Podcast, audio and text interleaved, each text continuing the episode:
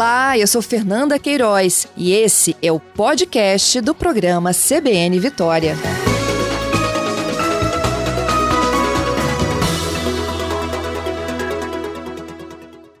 Vamos falar sobre lei seca, gente. A lei seca promulgada em 2008 completa 15 anos no próximo dia 19. E ela foi baseada numa pesquisa que foi capitaneada pela Universidade Federal de São Paulo, em parceria com a nossa Universidade Federal, a UFES. Esse estudo ele foi realizado entre os anos de 2008 e 2012 e concluiu que os acidentes de trânsito de maior gravidade, eles têm uma relação direta com o consumo de álcool por motoristas.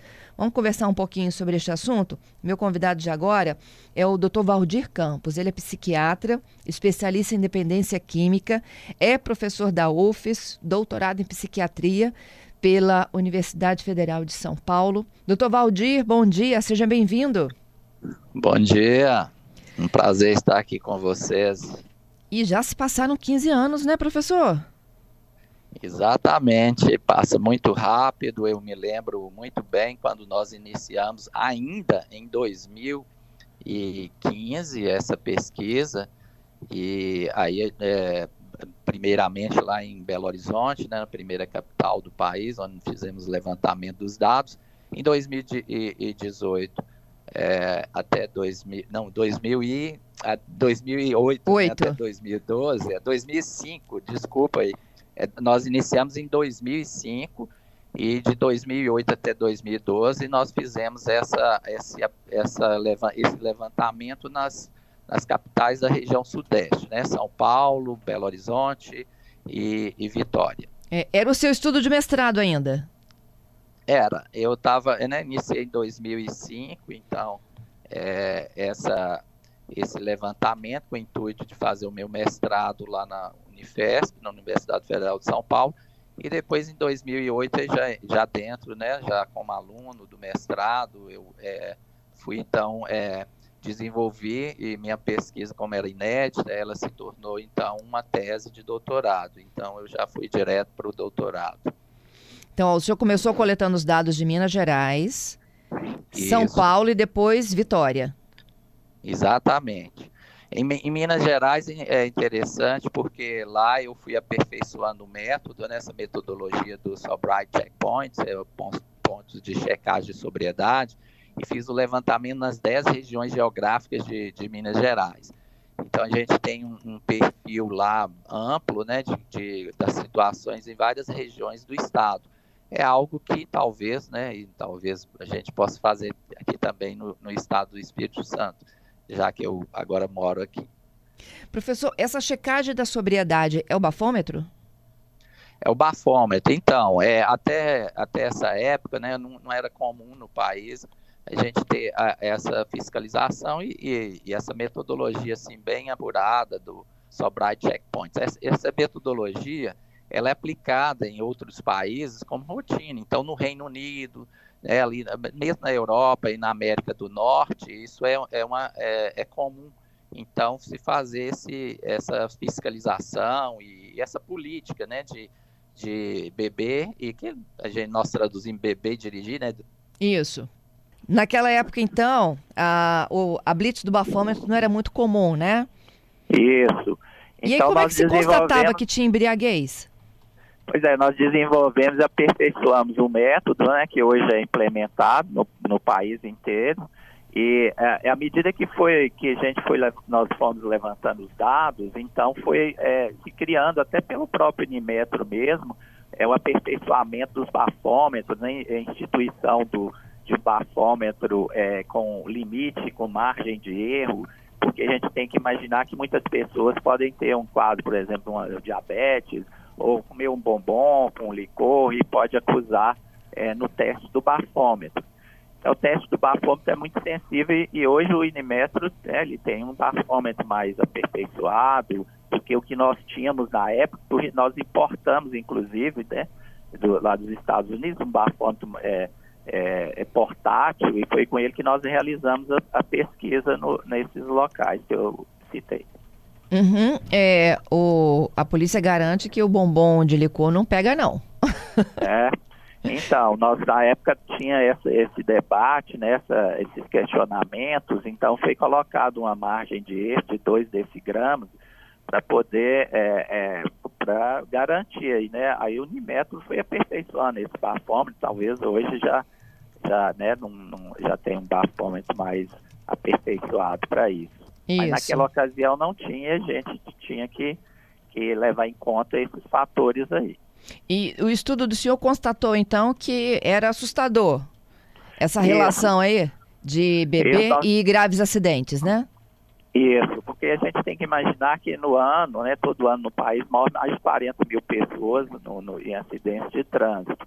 E na, na, naquela ocasião nós fizemos levantamento com o alto, constatando que pelo menos aí cerca de um quarto a é, das pessoas que dirigiam é, nas ruas né, das, das capitais é, dirigiam com nível acima daquilo estabelecido em lei, que na época era 6 decigramas por litro. Então, é, e além disso, é, outros também é, condutores é, dirigiam com um nível um pouco abaixo, mas estavam é, sob efeito alto, estavam alcoolizados. Uhum. E, e, de acordo com as pesquisas no, no mundo inteiro, né, preconizando que, de fato, é, para assumir uma direção, o motorista não, não possa né, ter consumido álcool, é, nós nos baseamos então nisso aí para poder, de fato, é, é, é defender que seria é, zero né, para quem vai dirigir. É, e também tem que lembrar outra coisa, que as coisas vão aperfeiçoando e a gente vai, vai vendo o seguinte, que o motorista, ele tomando um, um, um, um drink, ele precisa, o drink que a gente toma, né, um copo de cerveja ou um drink qualquer de, de qualquer, de, né, de cachaça, uísque, ele tem que esperar pelo menos uma hora para ele poder assumir a direção, ele tem que se hidratar bem, é, o organismo precisa de uma hora. Então, se ele toma, um, é, por exemplo, uma dose de cerveja ou um chopp, ele tem que esperar uma hora hidratar bem. Se ele toma duas, ele vai ter que esperar duas horas é, três, três horas, quatro Existe horas. Existe essa métrica, professor? É, é assim sucessivamente, porque nós somos, vamos, estamos baseando no, metabolismo do fígado. O fígado precisa pelo menos uma hora para metabolizar esse álcool. Hum. Mas mesmo assim, é, mesmo a pessoa não tendo álcool no organismo, o álcool já produziu alterações, que a gente sabe disso, e, inclusive feita aqui na própria é, é, UFES mesmo, essa alteração do, do córtex pré-frontal, é, mostrando que a pessoa tinha alterações, da, da mesmo né, sem o uso do álcool, é, de habilidades né, para poder dirigir. Então, tem comprometido a capacidade dela, por exemplo, de mudar de faixa, de pisar no, no freio, ou de tomar uma decisão que no trânsito, né, é, qualquer coisa assim, de fração de segundos.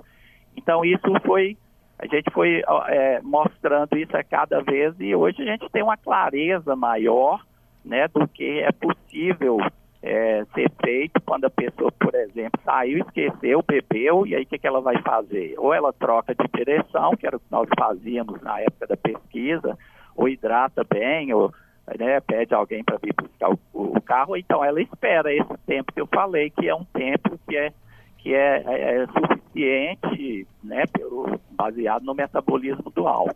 Isso é fisiológico, né? Isso é fisiológico. Então, então olha, gente... para cada. Pra... Mas aí tem dose, é, copo, qual é a medida disso? Pois é, nós consideramos é, é, uma dose, por exemplo, para bebidas é, destiladas, seria um, um uma, uma, dose de 40 ml, né, ou de uísque, ou de pinga. É, uma dose de cerveja seria um copo daquele cerveja de 200 ml.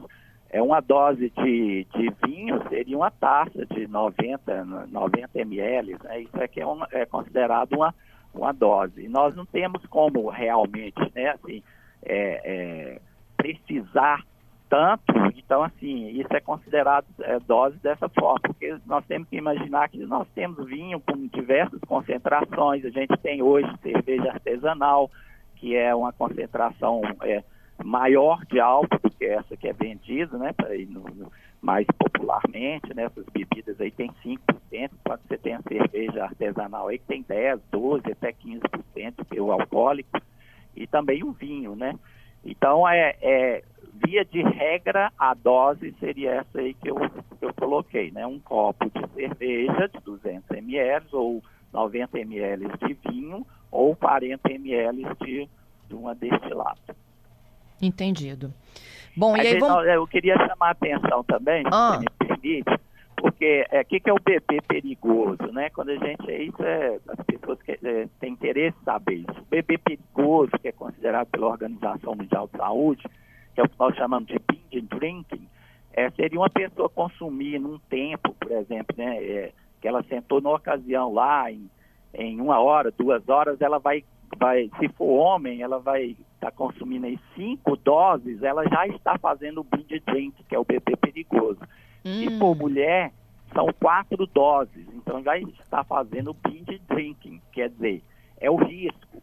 E é bom lembrar que não existe consumo seguro do álcool. Qualquer, no caso o trânsito, né, não existe nível seguro. Eu estou colocando esse binge drinking para pessoa, as pessoas entenderem que o álcool né, tem um, um, um, uma quantidade que ela é danosa sobre todos os aspectos, né, físicos e mentais. Mas no trânsito, essa regra ela não cabe, porque, de fato, é, a pessoa não pode estar sob efeito do álcool para dirigir. Entendido. Professor, e como é que o estudo foi parar no legislativo e virou projeto de lei? Então, na época, esse estudo foi bastante divulgado pela mídia, de modo geral, no, no, no país inteiro, levantou-se um debate amplo. É, e o meu orientador, o professor Ronaldo Laranjeiro, ele viajou o país inteiro divulgando esses dados, inclusive lá no próprio Congresso mesmo, e lá se levantou é, a, a, o debate de, de, sobre políticas né, para prevenção do consumo de álcool, principalmente álcool e outras drogas, mas do álcool na ocasião, porque nós temos que lembrar que no país nós não temos uma política né, voltada para o álcool. E naquela época é, a, é, a gente, nós trabalhávamos para isso, né, para poder subsidiar uma política de prevenção ao consumo de álcool. E o bebê dirigir, ele realmente é, ganhou né, mais, mais corpo naquela época e a gente conseguiu então sensibilizar de modo que no país hoje uma das poucas políticas de, de prevenção, ou políticas públicas né, para o controle do consumo do álcool, é o bebê dirigir. Outras políticas a gente não consegue, não conseguiu até então é, é, né, que, que vingasse aqui no país, como por exemplo é, é, não ver é, bebida, né, é, por exemplo, taxação da, da, das bebidas, é, que seria uma, uma, medida que a Organização Mundial de Saúde preconiza, seria mais efetiva, então, para reduzir, então, é, o consumo e os riscos né, do consumo de álcool. Uhum. Mas é, isso aí cabe aos legisladores né, debater sobre a questão do bem comum. Excelente trabalho, professor. Muito obrigada por compartilhar conosco, hein? Tá ok, eu que agradeço, é um prazer estar aqui com vocês e estou à disposição para maiores informações ou mais informações a respeito do assunto, tá bom? Muito obrigada, eu é que agradeço a sua gentileza. Bom trabalho aí. Obrigado.